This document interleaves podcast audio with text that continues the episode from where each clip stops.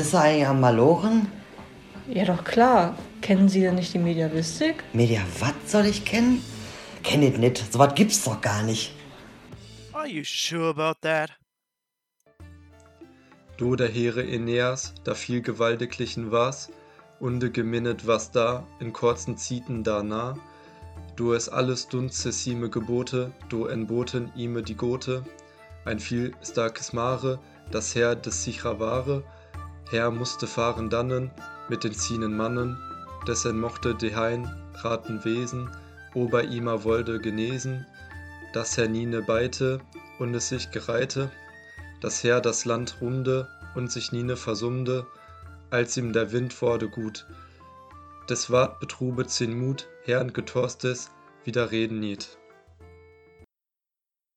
Ja, auf jeden Fall haben wir mal wieder zu Beginn unserer Folge ein wenig Mittelhochdeutsch gehört. Und damit herzlich willkommen bei Mediewart, dem Podcast aus dem Ruhrgebiet von Studis für Studis. Heute mit Leo und Pat.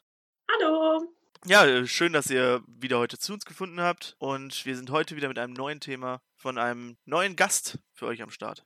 Genau. Und bevor ihr den Gast kennenlernt, habe ich noch eine Frage an Pat. Der sitzt nämlich, das könnt ihr nicht sehen, aber der sitzt vor so einer sehr wilden Wand mit sehr viel unleserlichem Gekrakel. Und mich würde interessieren, ob das jetzt irgendwie der neueste innenarchitektonische Style ist oder. Ja, also ich bin quasi nebenberuflich Innenarchitekt und das ist äh, die neue Mode aus Monaco.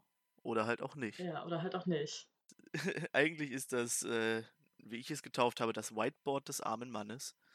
Das heißt, ähm, das ist noch von meiner mündlichen Masterprüfung, über die ich in unserer ersten Folge geredet habe, also hört gerne rein. Genau, das waren meine Notizen. Und weil in Corona alles irgendwie komisch ist und ich irgendwas brauchte, um daran zu arbeiten, habe ich so einen alten Schulmalblock, die kennst du bestimmt noch so. Man hatte diese merkwürdigen Papiermalblöcke, so DIN A, was weiß ich, weiß ich, 3, ja, irgendwie A1, A2, A3, was weiß ich. Und so einen habe ich mir einfach zugelegt und habe sehr viele von diesen Blättern einfach an meine Wand gepinnt, damit ich nicht direkt auf der Tapete malen muss. Und jetzt ist daraus irgendwie so ein riesiges Konglomerat an Stichpunkten, Mindmap und alles Mögliche geworden. Das Schlimme ist eigentlich, je nachdem wie ich sitze, steht über meinem Kopf immer Adolf Hitler. Und das ist leider, und das ist, das ist leider schon einigen Leuten aufgefallen, weil offensichtlich manche Menschen äh, reinzoomen in so, in so eine Bilder, wenn du in einer Zoom-Konferenz bist oder so. Also die Verbindung zu Adolf Hitler steht hier und das ist dann öfters mal, wenn ich mich zurücklehne, über meinem Kopf. Ne? Oh yeah. Das, das, hat, das hat einen ganz, ganz weirden Vibe. Ne? Je nachdem, wie ich sitze, bin ich auch manchmal mit Heinrich Himmler irgendwie äh, dann tituliert. Das, das ist schwierig. Ja, vielleicht solltest du mal drüber nachdenken, das langsam zu entfernen oder irgendwie. Ja, aber ich bin ein bisschen faul. Ja, okay. Das muss man dazu sagen. ich das schlagende. Argument, ne? Auch im Studium so, ja, ich hätte das schon machen Ja. können, aber ich war faul. Ja, ich hätte, hätte. Hat, hat nicht funktioniert leider. Ja, glaube auch, dass äh, das wird sich in naher Zukunft erstmal nicht ändern. Das bleibt jetzt so und ich versuche einfach möglichst nah an der Kamera zu sitzen, damit keiner sieht, dass über meinem Kopf irgendwelche schwierigen Namen stehen können. Okay, naja gut, wir haben ja zum Glück ohne Videoaufnahme, sondern nur Sprache. Was sagst du eigentlich zu, zu unseren aktuellen Inzidenzzahlen? Es könnte bald möglich sein, dass wir uns wirklich sehen, weil das ist die komische Situation hier vielleicht. Wir sind jetzt seit, boah, seit wann hat die Übung angefangen, wo wir alle drin waren? Letztes Jahr? Im Herbst? Ja, letztes Jahr im Herbst. Ja, ne, seit letztes Jahr im Herbst hatten wir das, das Seminar zusammen und haben danach alle zusammen irgendwie äh, Studi-Podcasts gemacht und haben unsere Gesichter zumindest mal online vor der Kamera gesehen, aber wir haben uns alle noch nie in echt gesehen, obwohl wir jetzt offensichtlich seit über einem halben Jahr miteinander arbeiten und interagieren. Und jetzt kommt das erste Mal so in Aussicht, dass wir uns eventuell bei einem Bierchen im Park sehen könnten. Genau, und es ist super komisch. Und es ist auch super komisch, darüber nachzudenken, dass wir uns noch nicht gesehen haben, aber diesen Podcast aufnehmen. Ja, und irgendwie ich das Gefühl habe, ich kenne euch schon so mehr oder weniger gut. Aber dann denke ich auch so, okay, ich glaube, das meiste, was ich über euch weiß, sind die alterlichen Vorlieben an Texten und Interessen und äh, noch nicht so arg viel Privates. Aber ja, mal gespannt, wie das dann läuft. Ja, ich habe noch ein bisschen, ein bisschen Bammel echt vor diesen Cringe-Momenten, wenn man so voreinander steht. Alle haben jetzt ihr Bier geöffnet, so diese, diese zeremoniellen Geräusche, so ein Bierploppen oder sowas, die sind jetzt alle abgehandelt und dann wird es erstmal Stille. Genau. Weil alle kennen sich irgendwie und man weiß so, ja, ich brauche mich jetzt nicht vorstellen oder sowas oder einleitende Sätze, aber irgendwie hat man noch nie Zeit miteinander verbracht und es könnte echt komisch werden, aber eigentlich freue ich mich auch sehr darauf. Ja, so, hallo, ich bin die Leo und ähm, ich bin 25 Jahre alt und ähm, ja, schön euch mal kennenzulernen. Irgendwie sowas. Das hörte sich jetzt eher wie so eine Bewerbung bei Elite-Partner an. Leo, 25, studiert Germanistik. Ein Elite-Partner? Ob ich mit dem Germanistikstudium ins Elite-Partner reinkomme, weiß ich nicht. Aber oh je. Was das natürlich auch für unsere Gäste bedeutet, ist, dass ihr dann eventuell bald in Präsenz aufnehmen könnt. Also vielleicht ist es dem einen oder anderen lieber, meldet äh, euch bei uns. Genau, aber natürlich auch, wenn ihr Studierende von anderen Universitäten seid und vielleicht nicht einfach mal kurz nach Bochum kommen könnt zu uns, ist Zoom offensichtlich jetzt ein Ding und wir können das auch weiterhin online irgendwie durchführen. Das, wir würden uns halt einfach freuen, wenn Leute vorbeikommen und mit uns ein bisschen quatschen. Genau. Und dazu könnt ihr jetzt neuerdings auch so ein Bewerbungsformular, was nicht so offiziell ist, wie es klingt, auf der Website finden bei Pergament und Mikrofon. Das könnt ihr ausfüllen und dann an unsere E-Mail Adresse schicken. Genau, vielleicht habt ihr dann ein bisschen weniger Bammel davor, dass ihr mit uns den großen Fachtalk vorher halten müsst oder so. Da steht wirklich nur drauf, worüber hättet ihr Lust zu reden, wann hättet ihr Lust darüber zu reden und wie ist die Aufnahmesituation und sowas. Also ganz einfache Dinge und wir hoffen, dass ihr damit vielleicht noch ein bisschen leichter zu uns findet. Genau, und jetzt haben wir erstmal genug gequatscht, äh, weil unser Gast kommt jetzt gleich rein. Hi Marcel, äh, vielen Dank, dass du als Gast hier bist und ich würde sagen, wir starten einfach mal damit, dass du dich kurz vorstellst, sagst, wer du so außerhalb der Mediavistik bist und wie du dann in die Mediavistik reingefunden hast. Ja, also ähm, ich bin Marcel, bin 23 Jahre alt und studiere Germanistik und Theologie jetzt mittlerweile im achten Semester und hoffentlich auch das letzte Bachelorsemester. Ähm, und das soll dann auch in Richtung Lehramt gehen. Außerhalb der Germanistik oder außerhalb des Studiums mache ich viel mit Freunden, beschäftige mich auch viel mit Musik. Und ja, sonst bleibt eigentlich neben dem Studium dann auch nicht mehr so viel Zeit. Aber ja. und in die Mediavistik bin ich eigentlich auch eher über Umwege gekommen. Also am Anfang fand ich es eigentlich ziemlich schrecklich, muss ich sagen. Ich dachte auch eigentlich nicht, dass ich bis, dass ich äh, über das Vertiefungsmodul hinaus dann nochmal einen Kurs belegen werde. Aber dann äh, hat sich das irgendwie so ergeben, weil ich dann Schwerpunktmodul in Linguistik mit einer ziemlich schlechten Prüfung äh, rausgegangen bin und äh, das Modul dann nochmal machen wollte, weil ich nicht unbedingt eine 4.0 da stehen haben wollte. Und dann bin ich zum Ort gegangen und ich muss sagen, dass er mir schon das Interesse für die Medievistik dann irgendwie so eingeflößt hat. Also ist ein Medievist quasi erstmal aus der Not heraus geboren und wurde dann Genau, gehuckt. genau. ähm, ja, und dann habe ich halt auch äh, mein Abschlussmodul bei ihm gemacht und äh, beide Schwerpunktmodule. Und ja, es war dann eigentlich immer recht interessant. Also vor allem, weil er auch nicht so, er war halt relativ lustig immer und hat das halt auch wirklich in den Seminaren eigentlich immer gut ähm, ja, rübergebracht. Und es war halt dann nicht so langweilig. Ja, und gerade halt auch der Aeneas-Roman hat mich ja dann auch äh, gecatcht, den wir halt in seinem Seminar hatten. Und ja, den habe ich dann auch versucht, immer in die Prüfung irgendwie mit einzubinden. Äh, damit ein großes Shoutout an Michael Ott, der hier Genau. an der RUB offensichtlich die Studis bannen kann für Enea. Ja, aber ich habe das auch schon von Lea gehört. Also die äh, fand äh, den, glaube ich, auch ganz gut. Okay, genau. Lea war ja letzte Woche bei uns. Ich darf zu Herrn Ott nichts sagen, ich bin befangen. Ja, als seine Hilfskraft sollte ich lieber nichts Schlechtes sagen. Ah, nichts Schlechtes. Hätte ja was Gutes sagen können. Mega. Also Michael Ott ist ein super, äh, super Dozierender und ist auch ein super Mensch. Dass der mit meinen merkwürdigen äh, ja, Arten manchmal gut klarkommt, ist beeindruckend. Also an alle Studis der RUB ähm, lohnt sich bei Herrn Dr. Ott ein Seminar zu belegen, würde ich sagen. Ich finde den auch eigentlich immer sehr hilfsbereit gewesen, weil ich habe da auch schon andere Dozenten in äh, Germanistik gehabt, die äh, hat sich, die haben es nicht so, die haben sich nicht so dafür interessiert, was man so macht in der Prüfung. Ja, Also ich habe auch schon einen gehabt, der meinte dann ja, hier, hol dir den Stapel an Literatur, liest den durch und dann geht zu mir in die Prüfung ohne Thesenpapier, ohne alles. Ja, und er, ihm konnte man dann halt auch immer nachts noch eine Mail schreiben. Fünf Minuten später kam die Antwort. Okay. Also quasi 24-7 am Schreibtisch. Ja. Ähm, und das fand ich ganz cool, das hast du uns eben schon so ein bisschen erzählt. Ähm, und da bist du auch in deiner Arbeit drauf eingegangen, ist so die Herausforderung, die Corona jetzt bringt mit dem Ganzen, dass er da auch ziemlich viel Verständnis für hatte und es auch mit einbezogen hat. Vielleicht kannst du das auch nochmal ein bisschen berichten. Ja, also Herr Ott hat dann ähm, gesagt, dass wenn wir halt keine Literatur finden, die halt relativ aktuell ist, dass wir dann das auch in die Arbeit mit reinschreiben können, dass sich das dann halt nicht negativ auf die Note auswirkt, weil es ja auch relativ schwierig ist, gerade äh, an Literatur zu kommen, weil man kann sich ja an der UB immer nur für, weiß ich nicht, für ähm, immer nur zehn äh, Werke ausleihen, wo man dann auch nicht vorher reinschauen kann oder in äh, der Germanistik-Bib dann für eine Woche irgendwie fünf Werke. Das ist schon schwierig.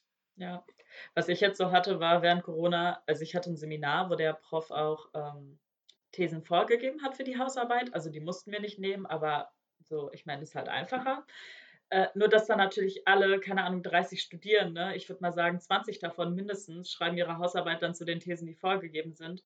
Äh, das heißt, alle brauchen auch mehr oder weniger die gleiche Literatur. Und ich saß da halt und es war ausgeliehen bis einen Monat. Und ich meine, ich hatte, glaube ich, noch fünf oder sechs Wochen Zeit, die Arbeit zu schreiben. Und ich war so, okay, dann gibt es halt nur die Literatur, die halb zu dem Thema passt, weil die, die ganz zu dem Thema passt, komme ich erstmal nicht dran. Und ich meine, ich bin mir relativ sicher, dass jemand aus meinem Kurs die ausgeliehen hat. Das heißt, er hat die gleiche Deadline wie ich und äh, gibt die wahrscheinlich vorher auch nicht zurück. Und dann ist halt schon irgendwie einfacher, wenn der Prof dafür auch Verständnis hat ähm, und sagt, ja gut, sind besondere Zeiten jetzt äh, während Corona, dann ist halt Literaturrecherche auch ein bisschen schwierig. Ja, was schade ist, ist, dass da, da dann schnell so ein, so ein Flohmarkt aus vielen äh, Literaturangaben entstehen kann, die so ein bisschen anschneiden, was man möchte, und aber nicht so ganz in die Vollen geht, ne? Davon habe ich auch ein paar Arbeiten. Ja, irgendwie, und ich dachte dann halt teilweise, ich erfinde mein Thema neu, aber wahrscheinlich stand das auch alles in dem Buch, was genau zu dem Thema geschrieben wurde. Aber da ich dieses Buch ja gar nicht gelesen habe, konnte ich das halt auch nicht so, keine Ahnung, ob das jetzt schon mal jemand gesagt hat. Leo, du musst immer ein bisschen selbstverliebt sein und dann hast du einfach das Rad neu erfunden. Ist doch klar. oh Mann, ähm, jetzt aber von den nicht gelesenen Texten zu den gelesenen Texten. Und wenn ich das richtig verstanden habe, dann hast du uns auch heute den Aeneas-Roman mitgebracht. Vielleicht kannst du mal mit einer kurzen Zusammenfassung anfangen für alle HörerInnen, die den noch nicht kennen. Also der Aeneas-Roman startet in Troja, ähm, wo Aeneas Herzog ist und wird vertrieben von Menelaus, der halt versucht, Troja einzunehmen. Dann flüchtet er auf äh, Rat der Götter, die seine Verwandten sind. Also seine Mutter ist Venus und ich glaube, sein Bruder ist Cupido also Amor, flüchtet dann Richtung Karthago. Ähm, das aber eher so ein Durchreiseziel, weil er eigentlich nach Italien soll. Und auf dem Weg dahin ähm, wird dann die Feindin von, von Venus wird dann mit ins Spiel gebracht, die dann ähm, Aeneas das Leben schwer macht und ihn sieben Jahre auf dem Wasser rumtreiben lässt. Nachdem er das dann überwunden hat, äh, landet er in Karthago bei ähm, Dido. Dido ist dann die ähm, erste Person, die dann sozusagen Opfer der Minne wird. Venus sorgt dafür, dass Dido sich in Aeneas verliebt und später heiraten die dann auch. Dann wieder auf Befehl der Götter reist Aeneas weiter, also Aeneas Dido verlassen. Dann taucht sein Vater Anchises auf, der schon gestorben ist, ähm, und ihn zu sich in die Unterwelt ähm, einlädt, beziehungsweise befiehlt, äh, befiehlt, dass er in die Unterwelt kommen soll. Dort kriegt er dann die Prophezeiung, dass ähm, aus seinem Geschlecht irgendwann, dass aus seinem Geschlecht irgendwann die Gründung oder der Gründer Roms hervorkommt und dann reist er halt weiter nach Italien, was auch in der Prophezeiung dann halt gesagt wurde, dass er nach Italien soll. Dort wird er dann schon von Latinus erwartet. Latinus ist der Herrscher in ähm, Laurentum und ihm wurde schon von den Göttern prophezeit, dass Aeneas irgendwann da ankommen wird und dann ähm, Lavinia seine Tochter zur Frau nehmen soll und das, und das Reich bekommen soll. Dem widers äh, dem widerspricht Latinus auch nicht, sondern ähm, sagt dann direkt, okay, so Aeneas ist jetzt da, er kriegt jetzt äh, Land und Frau. Problem ist nur, dass Lavinia schon Turnus äh, zugesprochen ist und der ist natürlich jetzt nicht so nicht so begeistert von der Entscheidung, dass dass Aeneas jetzt ähm, Land und Frau bekommen soll. Von daher kommt es dann hinterher zu einem Krieg oder zu einer Auseinandersetzung, Auseinandersetzung zwischen den beiden. Und ja, dann führt es hinterher zum Zweikampf und am Ende gewinnt Aeneas, kriegt Frau und Land und ja, das war es dann eigentlich auch. Bisschen Happy End. Ja, und Lavinia verliebt sich natürlich auch irgendwann äh, zwischenzeitlich noch in ihn, das habe ich jetzt vergessen. natürlich, wie das halt so ist. Mal eben kurz noch, ach ja, und da verliebt sich auch noch jemand. Ja. Wie überall. Also eigentlich sollte man es nicht vergessen, weil es ja schon recht wichtig ist, aber. Ja, krass. Also wir haben offensichtlich hier eine Geschichte, die sich mit dem Gründungsmythos von Rom beschäftigt. Es gibt dazu ja auch ein Vorbild. Willst du mal sagen, woher das eigentlich kommt? Also ich meine, und von wem ist das? Ist der Aeneas-Roman eigentlich? Der Aeneas-Roman ist von Heinrich von Feldecke und der hat sich an dem antiken Vorbild von äh, Vergil, ich weiß nicht, ob er noch einen, irgendeinen Zweitnamen hat oder so, auf jeden Fall, äh, auf jeden Fall ist das das Vorbild. Ähm, ja, und man hat viele Parallelen, aber Feldecker hat schon versucht, diesen antiken Roman in den mittelalterlichen Kontext zu bekommen, oder zu übertragen. Offensichtlich reist Aeneas vom alten Griechenland rüber nach Karthago, um dann Rom in Italien offensichtlich zu gründen. Und damit haben wir eine wunderbare Verbindung von Griechenland über Karthago nach Rom, ein riesiges Reich. Und Feldecke denkt sich, hey, wir sind jetzt hier im niederdeutschen Raum. Wir brauchen jetzt auch eine Version von Aeneas, der von Griechenland über Karthago nach Rom geht, weil äußerst wichtig für uns. Und du hast dich jetzt mit dem Thema beschäftigt, was eigentlich Aeneas für ein Typ ist. Magst du mal kurz irgendwie erzählen, was du dir gedacht hast, was so deine These war und wie du darauf gekommen bist vielleicht auch? Genau, also ich hatte ein Seminar zur Heldenepik und darin habe ich dann auch die ähm, Hausarbeit geschrieben, über die wir jetzt dann gleich reden werden. Und da ist dann die Fragestellung, ob Aeneas ein Held im klassischen Sinne ist, weil er ja sehr von den Göttern geleitet wird und es eigentlich nicht so eindeutig ist, ob er, äh, ob man ihm jetzt heroische Eigenschaften zusprechen kann oder ob das alles eher so alles ähm, göttlich initiiert ist. Und das fand ich dann eigentlich recht interessant, das äh, zu untersuchen. Und ja, das habe ich dann auch gemacht. ja, cool auf jeden Fall. So, was ist denn überhaupt ein Held? Hast, hast du dich in deiner Arbeit auch damit beschäftigt, was denn ein Held ist? Also quasi die Eingangsfrage. Wenn du schon sagst, ist Aeneas ein klassischer Held, gibt es auch unklassische Helden? Ja, also wenn man jetzt so spontan über einen Helden nachdenkt, denkt man ja wahrscheinlich irgendwie an die Marvel-Helden oder an Spider-Man, Batman, was auch immer es da noch so für Helden gibt oder irgendwelche Alltagshelden.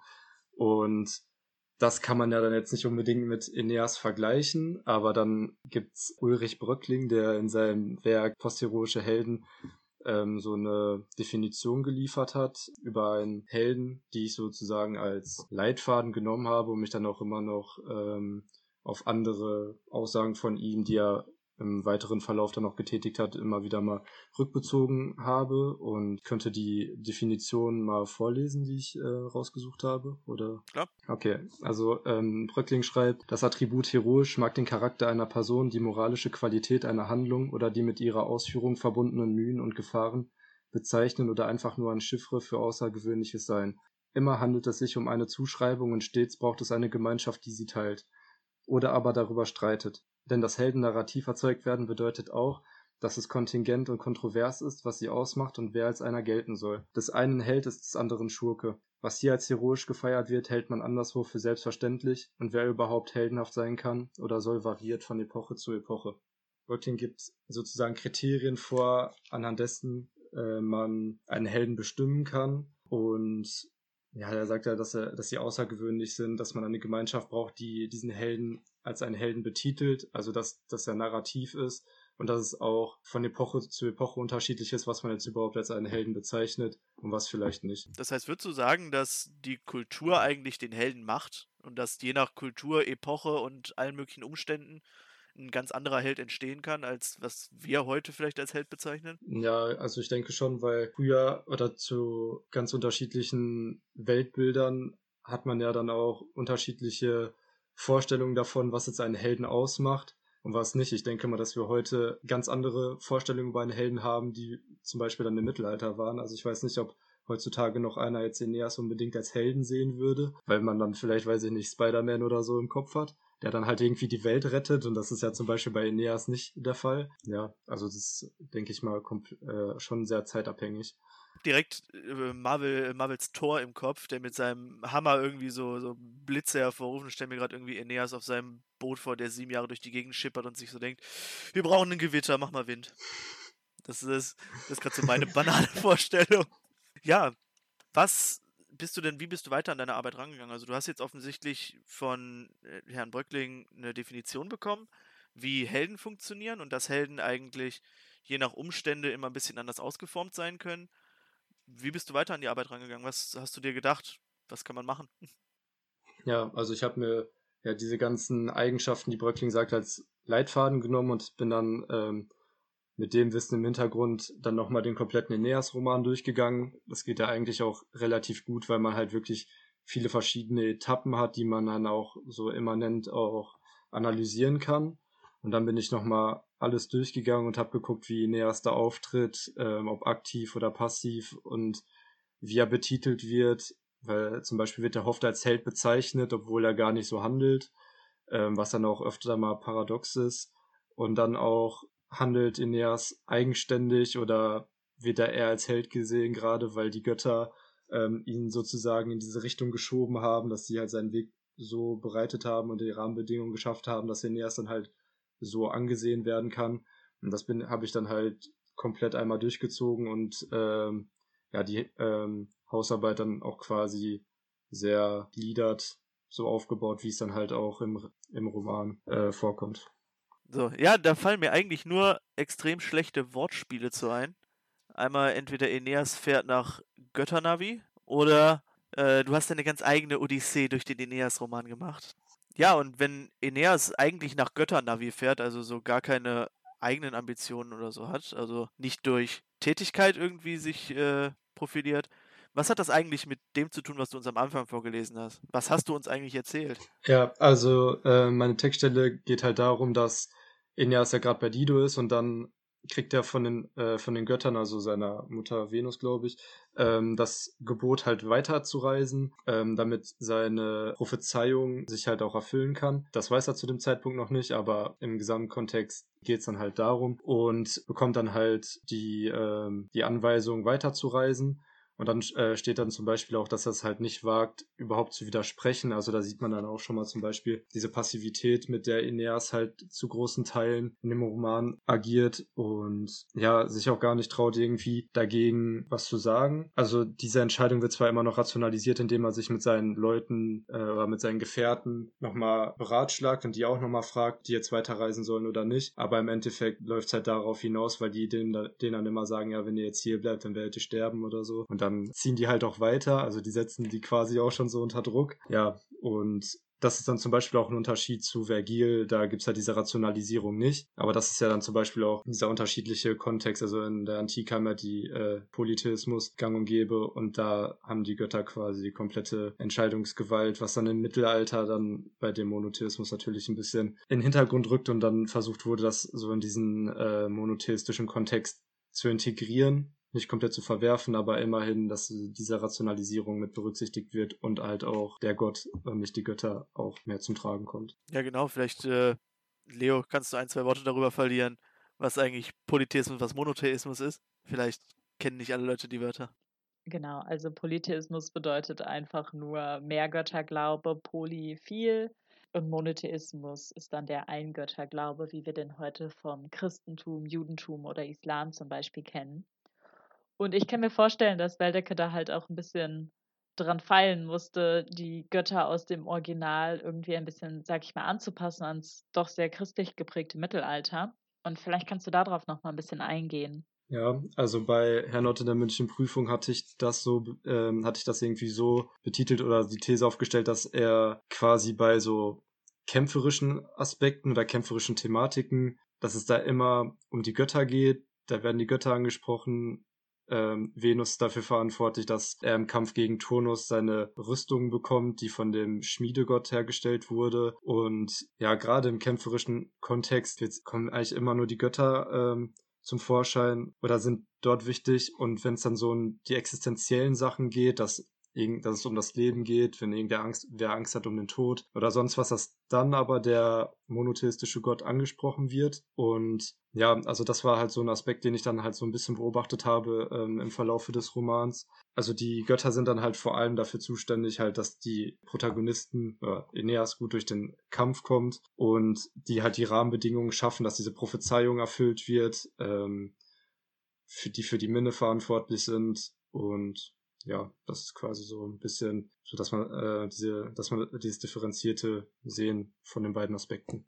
Hat das denn auch was damit irgendwie zu tun, dass Vergil ja jetzt auch im Mittelalter noch ein Ding ist, was man lesen kann? So einfach, es gibt super viel, was ein bisschen, ja, ich sag mal, behaftet ist aus der Antike, was dann vielleicht umgeschrieben werden muss oder mit einem speziellen Auge gelesen werden muss von mittelalterlichen Rezipienten. Und dass Vergil, obwohl er halt zu allen möglichen Göttern betet, und nicht zu dem einen wahren christlichen Gott, wie wir ihn so aus dem Mittelalter kennen, ähm, dass Vergil trotzdem irgendwie eine Institution war? Hat das irgendwas damit zu tun, dass Feldeke dann trotzdem sagen kann, okay, wir lassen jetzt so ein bisschen Götter drin und Götternavi geht schon, aber irgendwo zwischendrin so Heilsversprechen oder sowas. Du hast ja jetzt gerade gesagt, Gott, also der christliche Gott, kommt vor allem, wenn es um Leben und Tod geht oder sowas. Mhm. In, da rein, hat das was damit auch zu tun? Mm, Ich weiß nicht, also ich könnte mir halt vorstellen, dass er, da das er, oder da Vergil ja die Vorlage war, dass er jetzt auch nicht alles umschreiben konnte, sondern halt versucht hat, diesen Roman in den christlichen Kontext zu integrieren. Also halt quasi beide Aspekte zu vereinen. Ähm, Weldeke ähm, bezieht sich auch oft auf Vergil, indem er ihn halt sozusagen als Gewährsmann benutzt und dann quasi eher in die Vermittlerposition rückt. Ich weiß nicht, ob er es vielleicht auch äh, gemacht hat, weil Vergil ein Ansehen hatte in der Antike, das weiß ich nicht. Aber ich könnte mir halt vorstellen, auch, dass es vielleicht auch ein bisschen als, soll ja auch vielleicht auch unterhalten hier der Roman. Und wenn jetzt die, äh, wenn jetzt alle Götter hier weg sind, dann äh, passiert ja quasi nichts mehr. Weil ohne Götter ist halt langweilig und wir brauchen ja schon einen Ja, Bestseller. man muss halt auch sagen, dass Ja. eigentlich alles, was hier passiert, irgendwie göttlich initiiert ist. Und wenn zum Beispiel auch die Minne würde hier gar nicht so, glaube ich, gar nicht so diese Tragweite auch bekommen, wenn die Götter ausgeklammert werden und sich nur auf diesen äh, christlichen Gott bezogen wird. Ja, das mit der Minne fand ich auf jeden Fall einen interessanten Aspekt, weil du auch in deiner Arbeit irgendwie hattest, dass, dass die Minne von den Göttern ausgelöst war oder so. Und ich meine, normalerweise, wenn man das so ähm, in mittelalterlichen Texten liest, dann folgt ja so diese Beschreibung der Schönheit der Frau, meistens so von Kopf bis Fuß. Und er sieht sie und sie ist die schönste Fruve, die er je gesehen hat und so weiter. Ähm, und das ist irgendwie so der Moment, wo er sich verliebt. Und jetzt hattest du halt geschrieben, okay, aber irgendwie sind hier eher die Götter so mit daran beteiligt. Und das finde ich ganz interessant, so als Unterschied zu Ich finde auch interessant, dass zum Beispiel bei Dido ähm, dann der Spieß auch umgedreht wird, dass dann Aeneas äh, so der Schöne ist und der Schönste, der da überhaupt sein kann. Und das deshalb der Grund ist, dass äh, sie sich verliebt, nachdem sie diesen äh, Liebeszauber quasi ähm, bekommen hat. Und das fand ich auch interessant. Boah, apropos Liebeszauber, ist der nicht unendlich weird? Also, zur Erklärung für dich, Leo, du hast ja, glaube ich, den Aeneas-Roman nicht gelesen, richtig? Genau. Ich habe jetzt so ein bisschen was in meinem aktuellen Seminar dazu gehabt und korrigiere mich, wenn ich falsch liege, Marcel. Aber Dido küsst doch Aeneas Ja. Sohn, um dann verzaubert zu werden, dass sie Aeneas liebt. Ja, Richtig? ja, So, das ist schon eine weirde Family Interaction. So, mega schlechter Witz und alle Leute werden mich dafür hassen, aber es schreit nach Saarland. Aber genau deshalb habe ich sogar gerade noch mal an diese Stelle geguckt, weil ich äh, mir nicht mehr sicher war, ob die jetzt wirklich As äh, Ascanius geküsst hat, weil ich dachte mir auch so, wenn ich Ja. ihr das gleich erzähle und das stimmt gar nicht, dann ist es schon ein bisschen peinlich. Aeneas ist da, aber warum eigentlich Aeneas küssen, wenn man doch auch den Sohnemann küssen kann und sich dann in Papa verlieben kann? Das funktioniert super. Aber weird as fuck, das war so eine von den Stellen, wo ich dachte, okay, I'll take it. Wenn die Götter das so wollen, dann ist das so. Kann man mal machen, ja. Ja, ganz komisch. Ja, wollen wir zu einem Ende kommen? Vielleicht als Ende so dein Fazit über Aeneas. Jetzt haben wir darüber geredet. Ist er ein Held? Okay, irgendwie bisher so mega heldenhaft. Durch die Passivität wirkte er nicht. Was war so dein Fazit? Ja, also ich finde, dass man halt so ein bisschen beide Seiten oder auf beide Seiten kommen kann. Aeneas wirkt halt im ganzen Roman eher passiv, hat aber auch trotzdem seine Stellen, wo er dann schon als sehr machtvoll dargestellt wird und auch mal selber aktiv wird, was aber halt auch oft auch göttlich initiiert ist. Bröckling relativiert aber auch oft das Handeln von Aeneas, so, indem er dann halt sagt, dass zum Beispiel Helden nicht allmächtig sein dürfen oder auch Helden Schwächen zeigen dürfen. Und dadurch passt Aeneas dann trotzdem auf diese Heldenbeschreibung, die Bröckling geliefert hat. Aber durch sein Handeln ist es halt auch oft nicht so. Wobei man sagen muss, dass er auch irgendwie eine Entwicklung durchmacht, dass er am Anfang sehr, sehr passiv ist, wirklich nur nach göttlichen äh, Interesse handelt und am, äh, dann am Ende schon auch ja selber handelt und auch mutig in diesen Kampf reingeht. Also klar bekommt er auch göttliche Unterstützung, aber ja, ich meine, er könnte auch, weiß ich nicht, irgendwie wegrennen und sagen, ja, ne, ich kämpfe trotzdem nicht gegen, äh, gegen Turnus. aber er, ja, dafür ist dann zum Beispiel auch wieder die Minne verantwortlich, die ihn dann natürlich auch noch weiter motiviert hat, um Lavinia halt zu, äh, zu kämpfen. Ja, es war auch göttlich initiiert, aber so diese heroischen Eigenschaften treffen dann schon auch auf Aeneas zu. Deshalb würde ich sagen, dass man durch die Entwicklung des Romans schon sagen kann, dass man von, von einem Helden oder einem heroischen Handeln von Aeneas äh, sprechen kann. Kann man dann sagen, dass, wenn du jetzt gerade die Minne nochmal stark gemacht hast, dass Aeneas erst zum liebestollen Kämpfer wird, weil er die Minne verspürt? Nee, glaube ich schon. Also die Minne dient auf jeden Fall zur Motivation, um halt gegen Turnus überhaupt kämpfen zu wollen beziehungsweise wirklich so in die Schlacht reinzugehen und um Leben und Tod zu kämpfen. Ich glaube nicht, dass er das sonst machen würde. Also das ist natürlich dann auch ja schlau von den Göttern eingefädelt, dass natürlich das Ziel am Ende die Erfüllung der Prophezeiung eintreten soll. Und dadurch, dass Minne quasi als Motivator gilt, verstärkt das natürlich nochmal Aeneas Willen durchzuziehen, Lavinia für sich zu gewinnen und äh, ja, mächtiger Herrscher zu werden. Also haben wir jetzt so irgendwie Aeneas als zunächst antriebslosen und dann liebestollen Helden. Genau. Okay. Ja, cool. Vielen Dank auf jeden Fall, dass du uns äh, den Aeneas-Roman heute ein bisschen näher gebracht hast. Eine andere Frage: Wirst du mit dem Aeneas-Roman noch mehr machen wollen überhaupt? Oder hast du jetzt die Schnauze voll von Aeneas und seinen ganzen Spielereien? Also ich muss sagen, ich habe, glaube ich, jetzt so langsam jedes interessante Thema, was man hier machen kann, so ein bisschen durchgearbeitet. Aber wenn es sich nochmal anbietet, würde ich es machen. Ich weiß aber nicht, ob es im, äh, im M-Ed noch dazu kommen wird, leider. Aber vielleicht äh, schreibe ich ja noch meine Bachelorarbeit darüber, wer weiß. Wir können es nur empfehlen. Mediavistik, Bachelorarbeit in Mediavistik, großartig. Und dann sitzt du wieder hier mit einer Bachelorarbeit über Aeneas. Genau. Die du nochmal vorstellen kannst, genau. Okay, ja, aber dann wünsche ich dir auf jeden Fall alles Gute, dann auch für die bevorstehende Bachelorarbeit jetzt. Dankeschön. Und hoffen natürlich auch im Eigeninteresse, dass du dich weiter in der Mediavistik aufhältst. Genau. Ich glaube, dann war es das auch für heute. Ich hoffe, die HörerInnen haben auch was mitgenommen. Ich fühle mich immer so verbunden mit denen, die da vielleicht nicht so tief angesiedelt sind in der Mediavistik, weil ich denke so, oh, ich kriege gerade alle Romane, die ich vielleicht nicht mehr lesen werde, aber jetzt immer schön erklärt und dann auch noch diskutiert. Also ich finde es super. Und ja, freue mich schon auf die nächste Folge. Genau. Ich freue mich auch sehr auf euch und wir hoffen natürlich, dass ihr noch einige coole Themen bei uns einreichen möchtet. Auch gerne von anderen Unis und von anderen Ländern oder sonst wo. Wir sind sehr offen für alles. Auch andere Fachbereiche. Ihr müsst nicht in der Germanistik zwingend sein. Hauptsache, euer Schwerpunkt ist irgendwo im Mittelalter. Und wir würden uns sehr freuen, wenn ihr zu uns kommen würdet. Einen großen Shoutout an die Fachschaften, die uns bei Instagram unterstützt haben. Also schaut auch gerne da vorbei. Und lasst einen kleinen Follow, ein Like und einen Algorithmus-Kommentar da. genau. Aktiviert die Glocke. Ah, nee, das war YouTube, ne? genau, genau. Abonniert Ja, all, uns. all diese ja. Dinge. Den YouTube-Kanal haben wir noch nicht. Der, das Social Media Game ist sehr hoch bei uns. Alles klar. Tschüss. Tschüss. Boah, das war doch richtig gut. Da wünsche ich noch einen schönen Tag.